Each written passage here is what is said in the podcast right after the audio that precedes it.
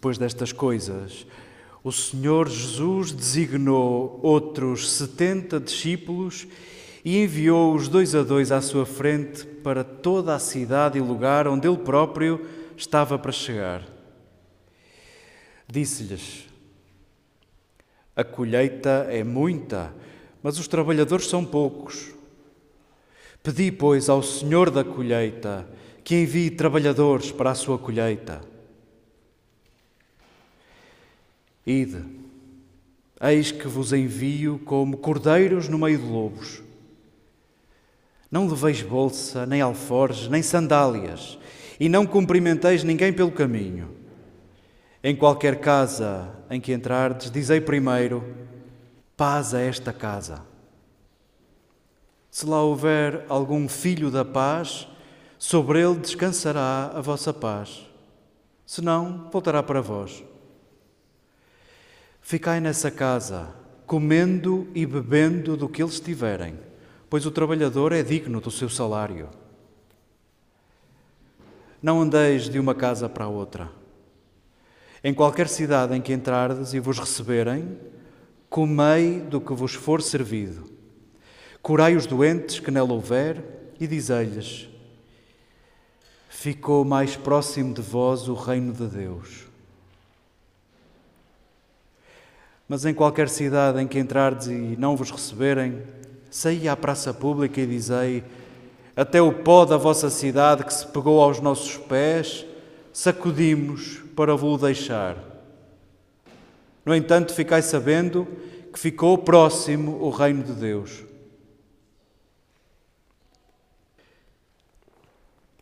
Voltaram os setenta discípulos, cheios de alegria, dizendo: Senhor, até os demónios se sujeitaram a nós no teu nome.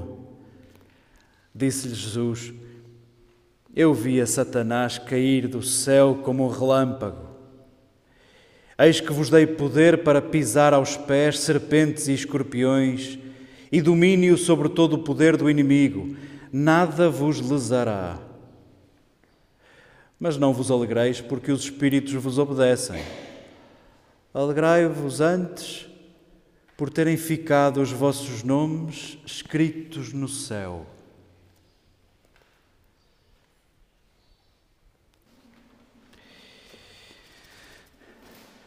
Queridas irmãs, queridos irmãos, queridos amigos, escutávamos o envio de 70 amigos de Jesus, de 70 seguidores de Jesus, de 70 discípulos e na primeira leitura, aquele Isaías tardio falava de um regresso a Jerusalém. E se quiséssemos cozer a primeira leitura e o Evangelho, o que une estes dois textos é porventura o caminho. O caminho. Isaías fala a gente que está em Babilónia, está fora do país, a criar riqueza para um povo que invadiu o seu próprio país. Está a falar a gente triste, desanimada, contrariada, pobre. Mas, dado que a Babilónia já não dura assim tanto, vê-se uma luz ao fundo do túnel. Começa a desenhar-se uma possibilidade de libertação daquele cativeiro daquele exílio e começa a crescer a consciência de que se calhar vai ser possível voltar à nossa terra. Ela que foi destruída, ela que foi dizimada. Vamos voltar a escombros. Mas Isaías canta a alegria de poder recomeçar. Se é verdade que muitos autores leram neste exílio em Babilónia leram um castigo. A verdade é que os líderes do povo fizeram alianças com povos vizinhos para se safarem, eles e a sua família, meia dúzia de famílias, desprezando pobres, desprezando o povo. Foi fácil muitos autores lerem nisso um castigo, já que desprezaram um compromisso pelos mais pobres já que pensaram primeiro em si e em safarem-se, Eis que este exílio e esta destruição foi um castigo de Deus.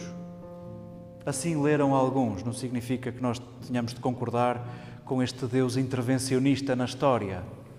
Assim foi lido, foi um castigo. E Isaías está todo contente a cantar o regresso a uma terra de escombros, porque vai ser possível recomeçar e fazer diferente.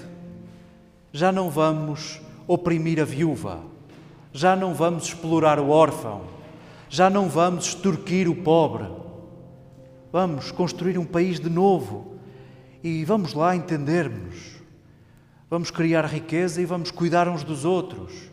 Não vamos deixar ninguém para trás. E isto canta Isaías, e esta é a esperança do povo no regresso à terra de Israel. Nós sabemos o fim da história. A seguir a Isaías vão chegar outros profetas que vão denunciar. Então, para que é que a gente veio de Babilónia? Afinal, repetimos o mesmo. No templo continuam a explorar os mais pobres. Os fariseus e outros que tais, a pretextos de longas orações, devoram a casa das viúvas. Não têm compaixão nenhuma pelos órfãos. Que miséria, que diabo! Para que é que a gente veio da, da Babilónia? Para quê? Repetimos o mesmo? Importa-nos isto. Porventura, a condição dos filhos de Deus, a condição do povo eleito, que em Jesus não conhece fronteiras, é toda a humanidade. Importa-nos saber isto. Nós fomos criados para sermos nómadas. Fomos criados para viver em caminho. Não fomos criados para nos instalarmos. Dirão outros profetas: Vedes o perigo de viverem instalados?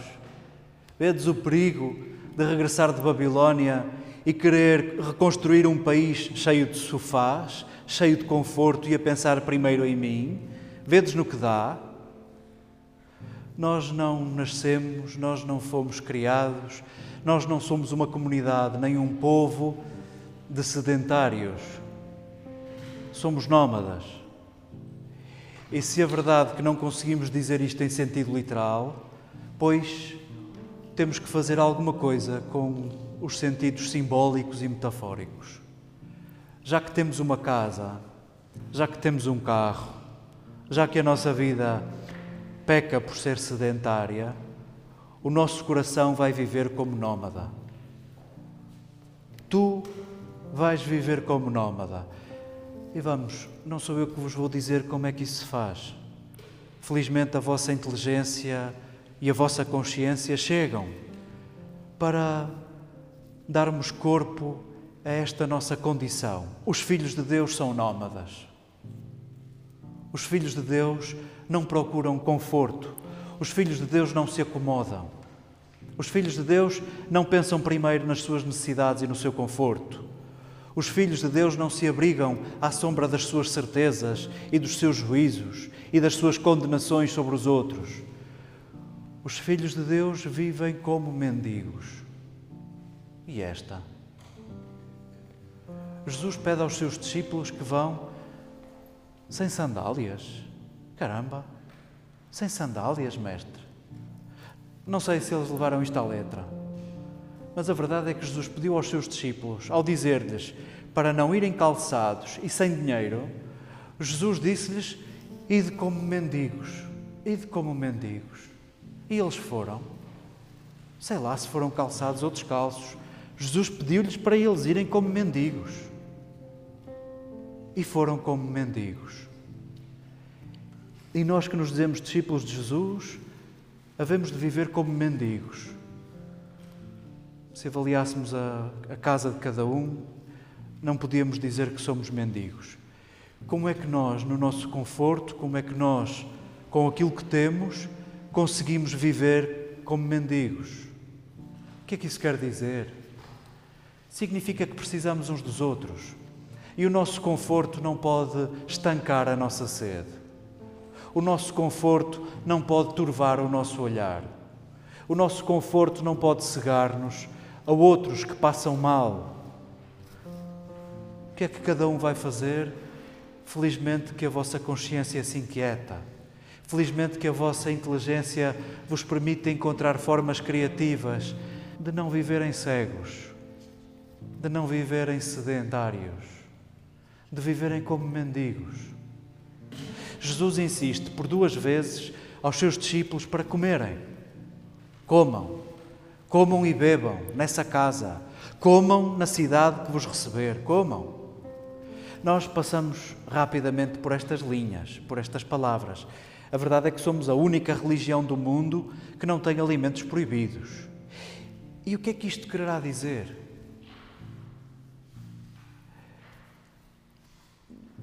Pensem lá nas vezes em que foram acolhidos em casa de gente mais pobre do que vós e vos serviram comida com outros critérios diferentes dos vossos, dos vossos critérios de higiene e de empratamento. O que Jesus pediu aos seus discípulos, não tenham nojo de quem encontrarem. Comam com quem vos receber e não tenham nojo.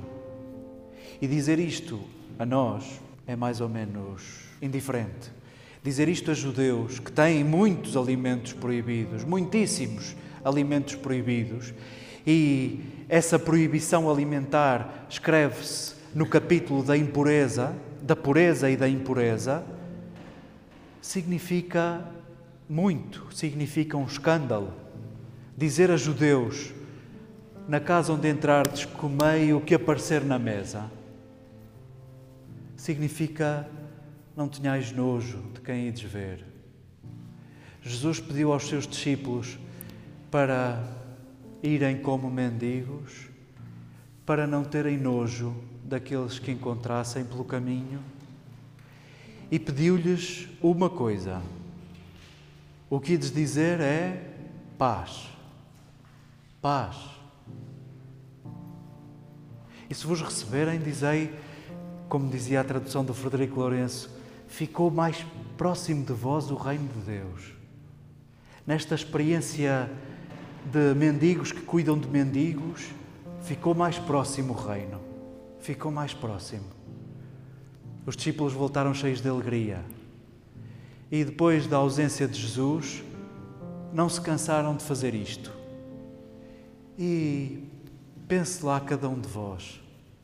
Nós estamos aqui porque não tiveram nojo de nós, porque outros antes de nós viveram como mendigos, alimentaram-nos, cuidaram de nós e não tiveram nojo de nós. E nós, porventura, vimos aqui para reconhecer que somos mendigos e sedentos e carentes e famintos e vimos-nos aqui lembrar da nossa condição de não termos nojo uns dos outros de não termos nojo uns dos outros. Jesus não pediu para levarmos doutrina alguma, não catequizou os seus discípulos, dizei, vós tendes de amar a Deus sobre todas as coisas, ai de quem não for crismado, ai de quem não se casar na igreja. Jesus não pediu uma linha de doutrina, pediu aos seus discípulos para viverem de uma maneira estranha, para viverem de uma forma estranha, para viverem de uma maneira diferente para irem de uma maneira diferente, para viverem como enviados, para não viverem como donos, para falarem de paz e para dizerem que assim está mais próximo o reino. Cada um tem uma digestão a fazer com estes textos. Como é que nós vamos ser discípulos de Jesus depois de lermos estas páginas? A verdade é que nós vamos tendo nojo uns dos outros e vamos dizendo que uns são mais dignos que outros e vamos complexificando isto com muitas doutrinas. E a verdade é que já não entramos em qualquer casa. E a verdade é que não andamos descalços. E a verdade é que nos enchemos de certezas e vivemos como ricos. E alguns até se acham donos disto. Este texto vem segredar ao teu ouvido: não sejas ridículo, não sejas ridículo. possa este texto contribuir para escolhermos viver como pobres. E se os compromissos de família e se o nosso estilo de vida não permite escolhermos a pobreza literalmente, seja o nosso coração pobre, seja o nosso coração pobre nas certezas, seja o nosso coração pobre na vontade de partilharmos a nossa vida com quem não tem com que retribuir-nos. Possa o nosso conforto chegar a outros, possa o nosso tempo livre libertar o tempo de outros. Bendita inteligência, bendita consciência, se nos puser como nómadas, se nos puser em caminho. Possa este texto ser a nossa Páscoa, lembrando a nossa condição de enviados e não de donos.